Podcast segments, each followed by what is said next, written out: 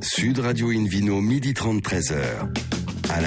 Bonjour à tous les amoureux du vin et de la modération. Bienvenue à bord du numéro 972 d'Invino depuis la création de l'émission. En 2004, comme vous le savez, nous sommes délocalisés chez le caviste Nicolas à Paris au 31 Place de la Madeleine.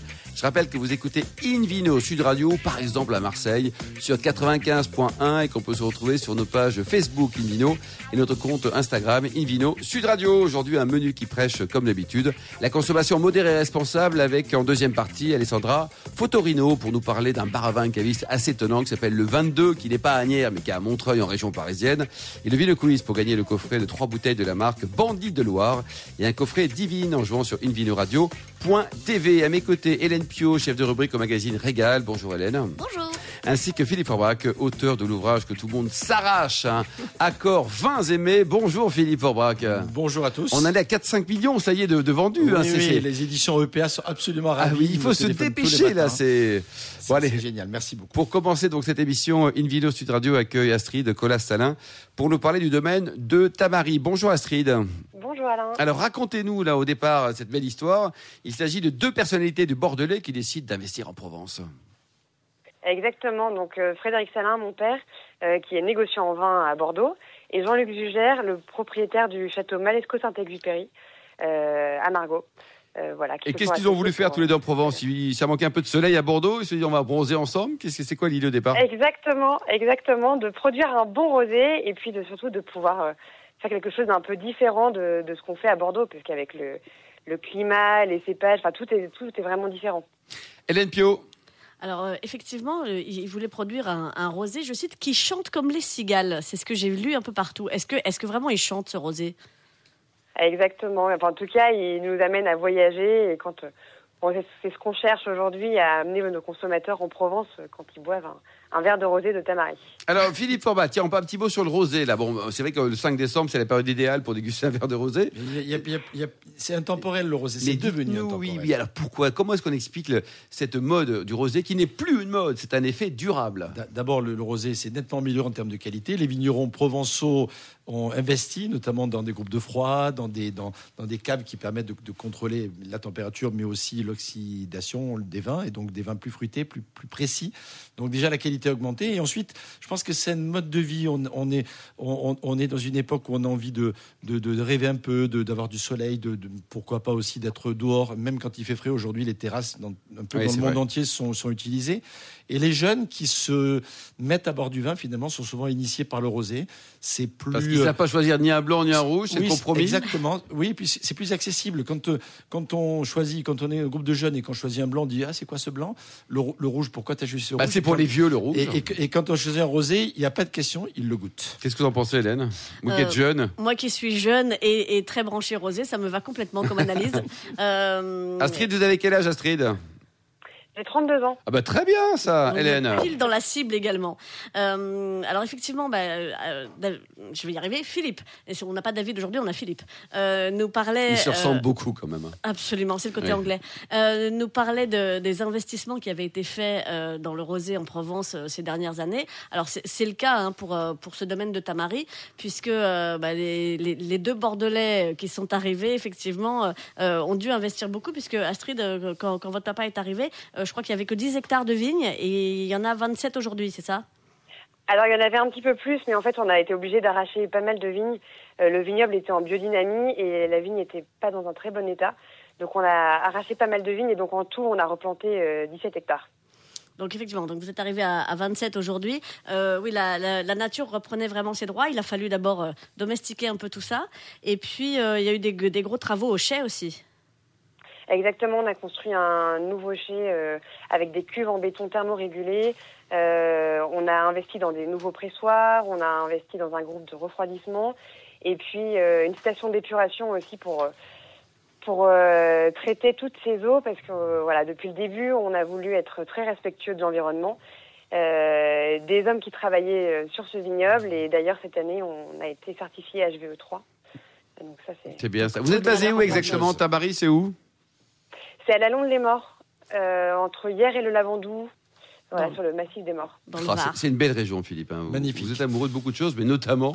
Il faut dire que c'est beau. Tout à l'heure, j'évoquais la lumière. et Il y a une lumière très particulière qui a d'ailleurs inspiré beaucoup de, de- de- de peintres, d'artistes, de photographes, etc.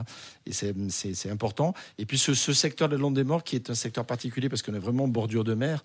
Donc on, on est sur des terroirs qui donnent des vins assez aériens, plutôt plutôt accessibles, assez tendres d'une façon générale, notamment pour les rosés, avec une salinité qui, euh, qui les rend extrêmement désaltérants. Astrid, votre job sur le domaine, c'est quoi? Vous faites quoi? Vous faites tout? Alors, euh, moi, je fais bah, plutôt la partie euh, commercialisation, marketing, euh, communication. D'accord. Hélène Et euh, bah, vous, le- vous le faites d'autant mieux que vous savez de quoi vous parlez. Vous avez fait des études de, de, de viti-eno à Angers. Euh, et puis pour le, pour le commerce, il y a un truc qui fonctionne pas mal aussi, c'est d'avoir travaillé à Singapour, au Chili, à Londres et de parler cinq langues. Bravo. voilà. Bon, pas tout à fait euh, parfaitement, mais oui, ça aide. Est-ce que vous parlez le chinois, par exemple? Eh ben, j'ai parlé chinois, j'ai fait, j'ai fait plusieurs années de chinois. Alors aujourd'hui, sans être sur place, c'est un peu plus compliqué, Oui. mais je peux me débrouiller Bon, bah, très bien. quelques mots. Si je vous dis ni hao, pensez à quoi? Un petit test là. Euh, bah oui, bonjour. Ah ben voilà, bonjour même. Hélène. Ah, je suis très très admirative et euh, du, du- du talent polyglotte euh, d'Astrid et, et, euh, de votre talent euh, spontané en chinois aussi, euh, Alain. C'est ma- très- c'est très, ma langue très principale. C'est ça. Bravo. Effectivement, cet homme aura vraiment tous les dons. Euh, revenons euh, à ce domaine de Tamari. On parlait de vin salin tout à l'heure avec Philippe. Euh, vous êtes tout proche de la mer? On est tout proche de la mer, oui. On voit le. Alors, le domaine est, est très vallonné et en haut de la propriété, on voit la mer. On n'est pas euh, très proche, on a une dizaine de kilomètres. donc ça va, 10 km, ça Oui, permet ça juste d'a- d'a- d'aller se On balader. peut venir euh, vous voir là Il y a un accueil Vous pratiquez un peu le, le no-tourisme, tout ça ou pas trop? Euh, Bah non, malheureusement, pas du tout. Ah bon? Pourquoi? Ce sera sûrement un développement. Euh, bah ouais, Aujourd'hui, avec l'équipe qu'on a sur place, ça, ça n'est pas possible. Mais c'est un développement qu'on- euh, auquel on pense euh, pour l'avenir. D'accord. Hélène? Donc euh, bah, la, la mer, c'est peut-être un, un endroit où on peut aller euh, à- juste après les vendanges, parce que euh, je pense que le matin, c'est la bonne, euh, la, bonne, euh, le- le- le- la bonne période, le bon moment, euh, vous- puisque vos vendanges, vous les faites entre 3h et 9h du matin. Donc Ouais, après, à mon avis, c'est pas mal d'aller se baigner, je pense, hein, pour se, se rafraîchir un peu les idées. 3 heures quand même, c'est- c'est c'est- c'est tôt. Oui, mais en fait, ça nous permet d'avoir un raisin qui reste frais parce que les journées de, vendange euh, en août, septembre euh, dans le coin, il fait vraiment très chaud. Donc ça nous permet de vendanger le, le raisin frais, de le garder au frais et pour conserver tous les arômes. C'est vraiment ce qu'on a trouvé de, de plus qualitatif. Philippe Orbach, un commentaire sur les vendanges de nuit. D'abord, il faut un bel éclairage déjà.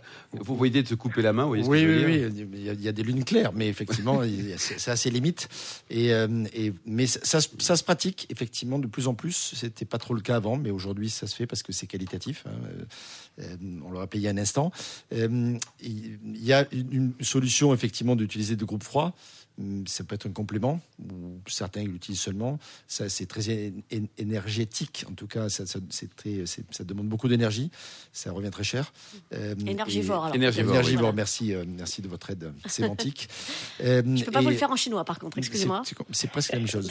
Dites-le en Voilà. belge. Et, euh, et en tout cas, euh, c'est- c'est c'est une démarche absolument qualitative et ça permet effectivement de profiter des journées entières. mais rassurez-vous, il y a toujours quelque chose Oui, à mais faire. on a- c'est-à-dire domaine, que hein. là, on n'a pas de nuit, Philippe. Oui, C'est un choix de vie, c'est un oui, choix de vie, quoi. puis Hélène. ça, ça dure pas toute l'année. C'est une vrai. petite période les vendanges. Hélène. Ça permet en tout cas de faire effectivement des, des vins qui gardent toute leur fraîcheur.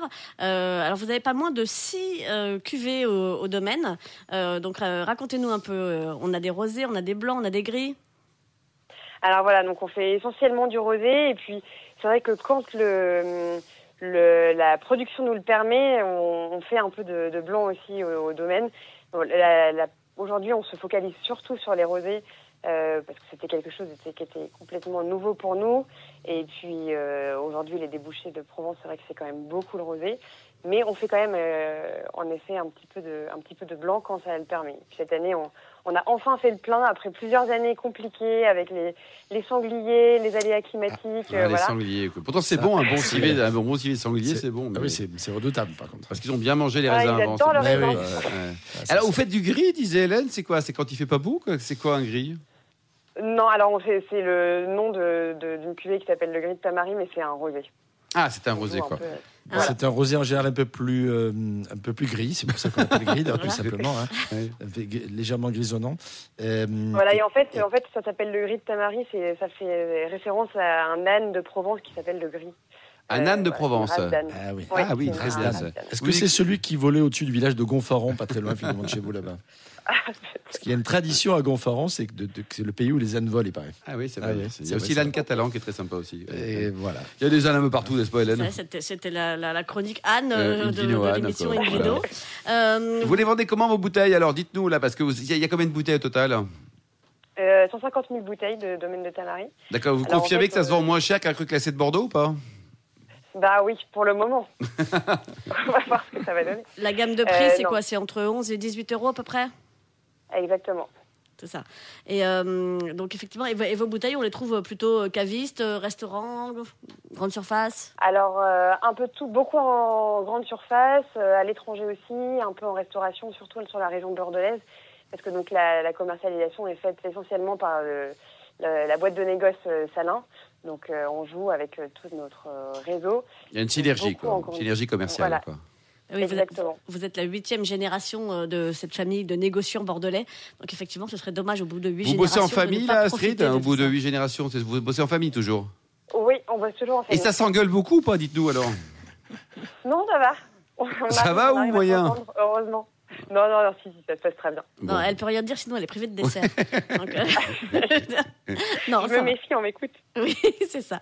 Euh, alors effectivement, il y a, il y a cette synergie euh, donc euh, bordelot euh, provençal, euh, puisque euh, au domaine de Tamari, on a euh, on a aussi un, un binôme euh, aux commandes. On a Christophe Albertini, euh, chef de culture et directeur technique à l'année, Euh, mais je crois que Gilles Pouget, qui est le directeur technique du château Malesco Saint-Exupéry, continue à, à donner des conseils régulièrement aussi.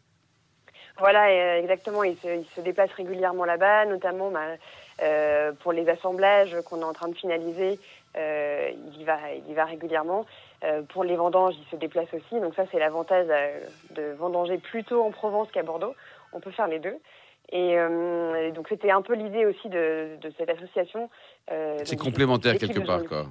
Merci beaucoup Astrid, merci également à vous Hélène. On se retrouve dans un instant au bar à vin du caviste Nicolas à Paris, place de la Madeleine, pour cette émission délocalisée avec euh, le Vino Quiz pour gagner des coffrets de Bandits de Loire et également de Divine. Sud Radio Invino, midi 30, 13h.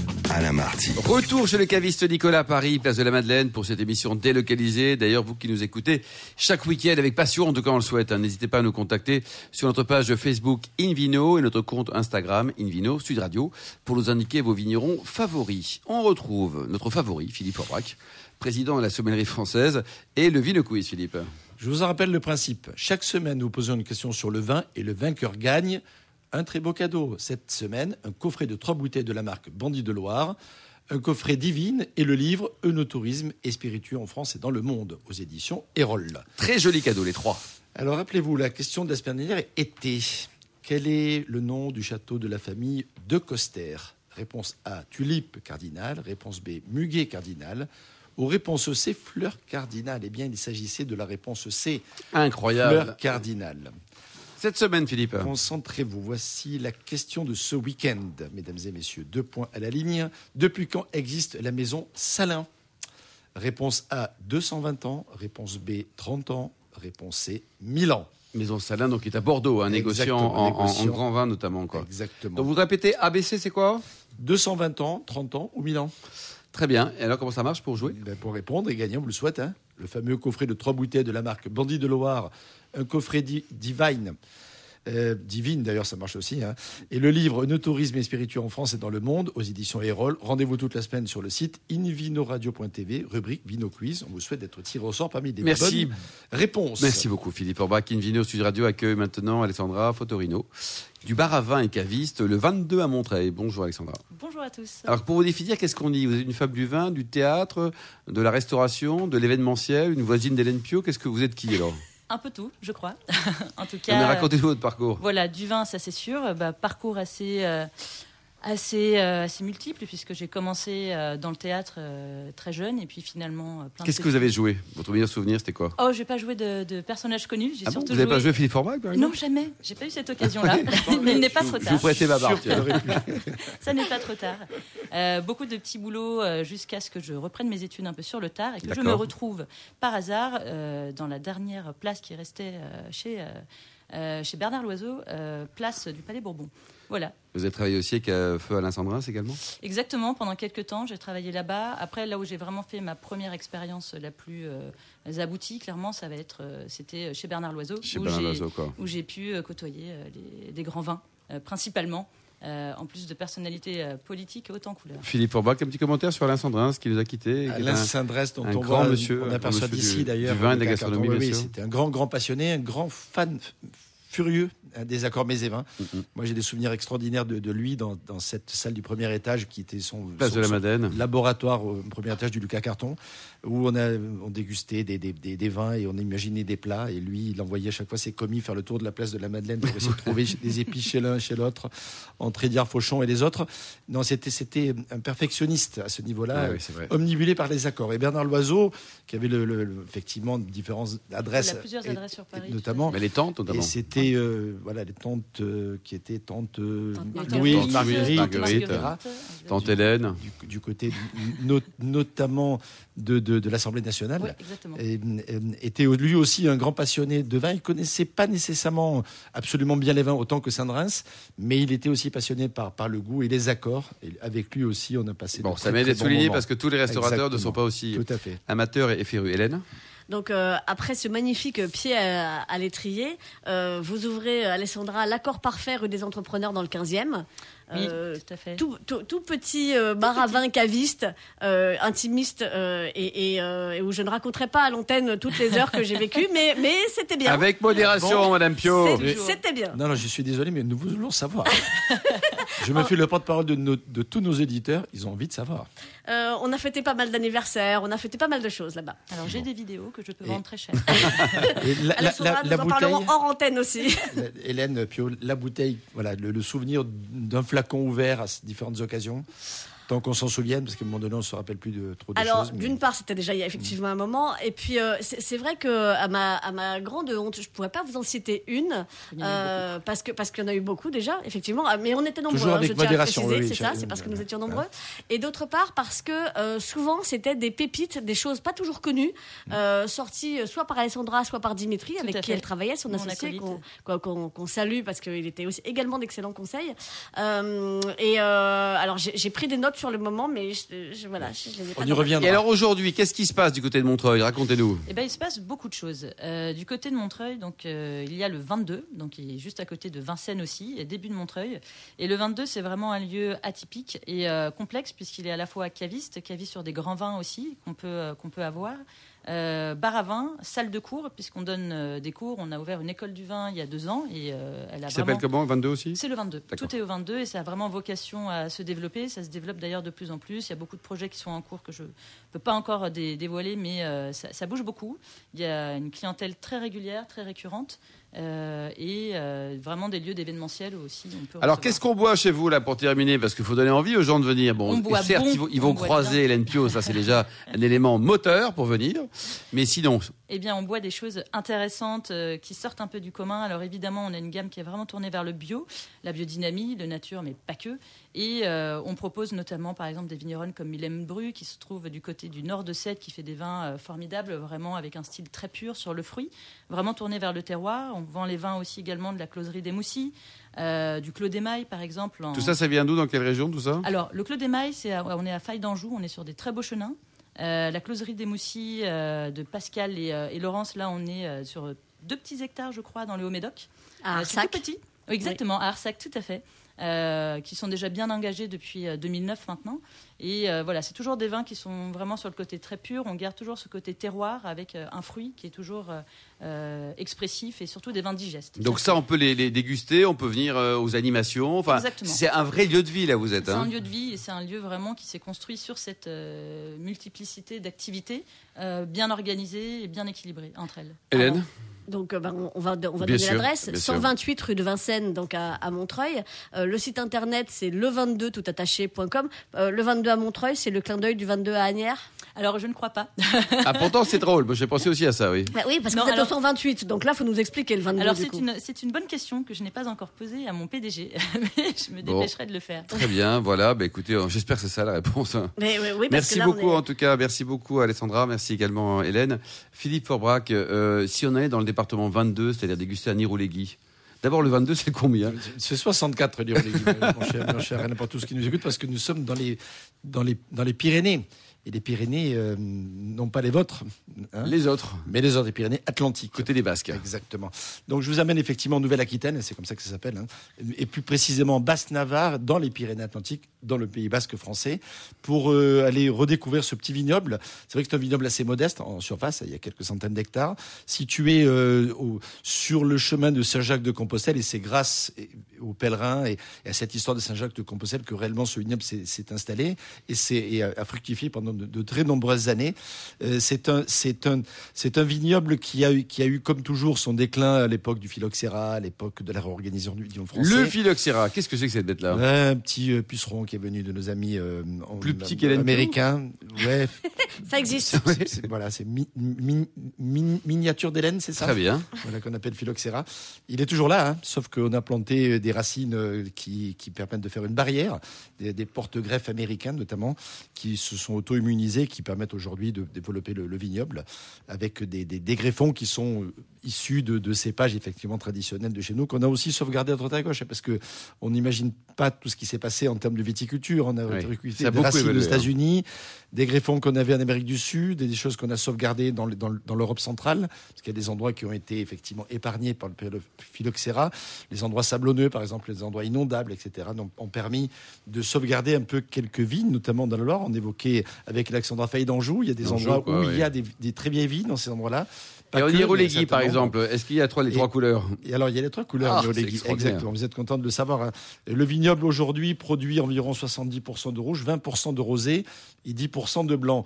Euh, Les cépages euh, autorisés sont pour le rouge, le fameux tanat, qui donne des vins avec un petit peu de structure. De Les tanin. vins de garçon Oui, on peut dire ça comme ça. C'est vrai que ça a tendance à avoir cette, cette, ex- cette expression-là, en tout cas, ce ce Il y a des caractère-là. filles très costauds. Mais- je- Mais c'est à Mais vous, ne le direz pas moi. Bon, on dit, je suis encore un sale macho. Donc Mais voilà. mais, mais- mais exactement. vous êtes un sale macho et il y a des filles très costauds. Exactement. Et le tanat est un, est, est- est un cépage qui a un caractère effectivement un peu particulier, mais qui est travaillé aujourd'hui avec d'abord un peu plus de maturité, euh, plus de, de souplesse au niveau du travail. Une infusion plutôt qu'une extraction permet effectivement d'avoir des vins qui sont beaucoup plus agréables et beaucoup plus équilibrés. Le tanat, on Ça peut se garder exemple, en rouge, Philippe sur Madiran, oui, bien sûr. J'ai goûté il y a quelques jours, euh, voilà, en plein confinement, je, je fouille dans ma cave, c'est pour le coup le fond. Alors si Euh, c'est à moins d'un kilomètre, de votre cave, ça marche. Sous- Maintenant c'est bon, on a 20 kilomètres maintenant. Exactement, mais là c'était un Irolegui de, Irolegui de en 97 par exemple, c'est un vin qui a 23 ans maintenant, qui a été goûté il y a quelques Et ça jours. donne quoi, alors, qui Philippe avait, Franchement, dégusté à l'aveugle, la couleur avait à peine évolué, D'accord. juste un petit peu un, un brun orangé Fondu sur le un côté, peu, mais à peine. Les tanins fondus, et je pense que hum, il va en avoir pas mal au départ. Ouais. Une acidité qui est un peu marquée, mais finalement, avec le temps, le vin était juste équilibré, extrêmement intéressant. Vous avez, Alessandra, des, des chez vous ou pas?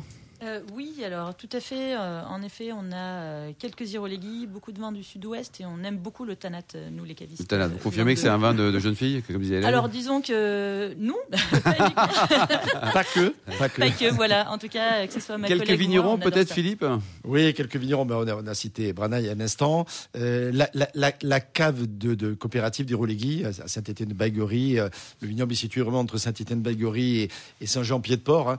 Euh, le, le domaine Ut- Utizia, Hilaria, Ux Baldea, alors c'est compliqué à tous par prononcer tout Ux ça. là-bas, non? Et puis il y a, y y Jean-Claude Berouette, le nologue de Pétrus, qui fait aussi euh, un vin qui s'appelle Erimina, qui est très intéressant. Le domaine Arexia, qui fait partie aussi des, des- des vedettes, ou, ou encore le domaine Abotia. Donc c'est vraiment à déguster quand on passe oui, dans la région, très même en dehors. intéressant. En dehors du Tanat, il y a aussi du Cabernet Franc, du Cabernet Sauvignon, donc ça assouplit un petit peu tout ça. Les blancs sont élaborés à partir de courbus, de petits courbus, et souvent de Montsins ou de Gros Montsins. Tanat, Mansin, c'est euh, d'un côté euh, euh, Pacherinck, euh, Jurançon, l'autre Ouais, côté ça un fleure petit bien le peu, sud-ouest. ça. Madiran, etc. Il y a une mixité finalement de, dans, dans Pour terminer. Philippe, combien ça coûte une bonne bouteille Et- pour une unité de prix, quoi hein? Mm, Alors, les premiers vins de la cave coopérative sont autour d'une dizaine d'euros. Et puis après, les, les cuvées un peu particulières de vignerons, euh, stars dont j'ai parlé, sont plutôt autour d'une vingtaine d'euros. Merci beaucoup Philippe Forbach, merci également à vous, à Astrid Colas-Salin, Alessandra Fotorino, Hélène Pieux également, donc les voisins, et aux millions d'amateurs de vin qui nous écoutent chaque week-end. Clin d'œil à Angéline qui a préparé cette émission, ainsi qu'à Sébastien pour la partie technique. Fin de ce numéro de Invino Sud Radio. Pour en savoir plus, rendez-vous sur sudradio.fr, invinoradio.tv notre page Facebook Invino, notre compte Instagram Invino Sud Radio. On se retrouve demain à 12h30 précise hein, pour une nouvelle émission. Toujours délocalisée chez Nicolas Le Caviste, fondé en 1822. Nous recevons Thibaut Jarousse, fondateur et gérant de Divin, une excellente société. Catherine Le Billan pour son domaine, le domaine Mout Le Billan. D'ici là, excellent déjeuner. Restez fidèles à Sud Radio. Encouragez tous les vignerons français, y compris ceux d'Iroulegui. Et surtout, respectez la plus grande des modérations.